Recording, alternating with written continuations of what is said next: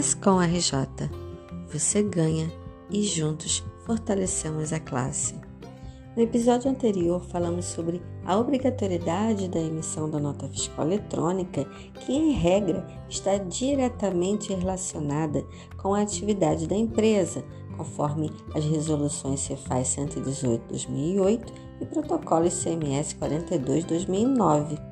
Você pode consultar na página da Cefaz RJ em legislação, depois vai em estadual, depois em resoluções e depois em tributária.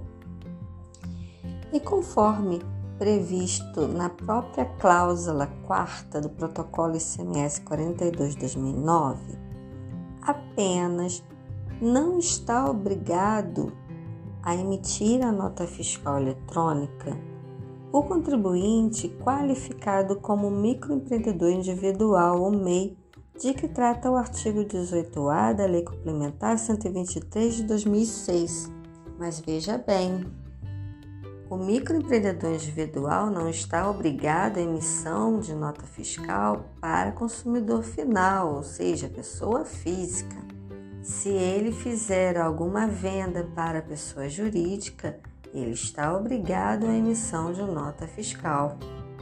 Então, resumindo, a obrigatoriedade para emissão da nota fiscal eletrônica, em regra, está relacionada com a atividade, conforme as resoluções Cefaz 118 de 2008 e Protocolo ICMS 42 de 2009.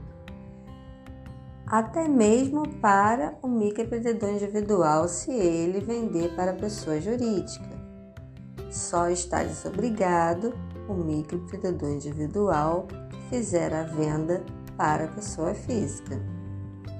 É isso aí, pessoal. No próximo episódio, nós vamos falar sobre o credenciamento junto à Cefaz RJ.